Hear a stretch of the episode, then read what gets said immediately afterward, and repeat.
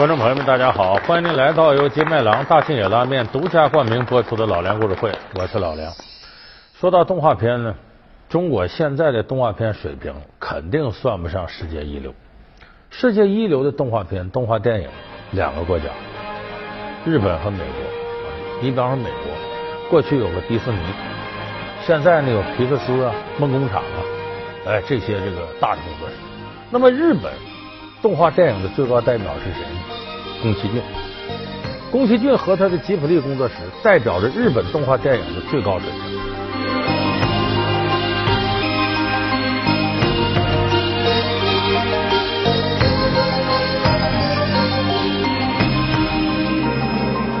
今天呢，咱们就给大伙分析一下宫崎骏和他的动画电影是如何把冒险主义精神贯穿始终的。宫崎骏老爷子呀，他是四一年生人，七十二了，退休了。有人说他退休也不要紧呢，你任何一个大的这个成功的一个工作室，不可能因为说一个主要的灵魂人物退了，他就不往前走了。他集中日本大量的精英的动画人才，可是偏偏。事情不是我们想象的呀！宫崎骏老爷子退休之后，吉卜力工作室立马就宣布倒闭。吉卜力工作室有一个说法，就说宫崎骏那种啊不计成本的手动绘画，展示大量的宏伟场景，这样的创作方式是非常消耗成本，就成本往往居高不下。而宫崎骏一旦不领衔创作了，有可能这票房收不回来，就得亏损。那为什么会这样呢？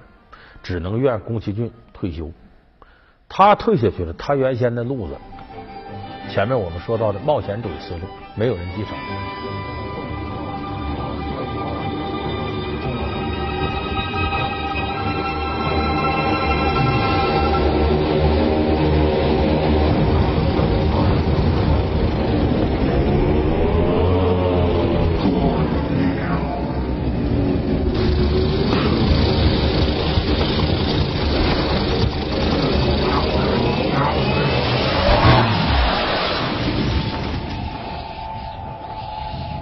那么宫崎骏的冒险体现在什么地方呢？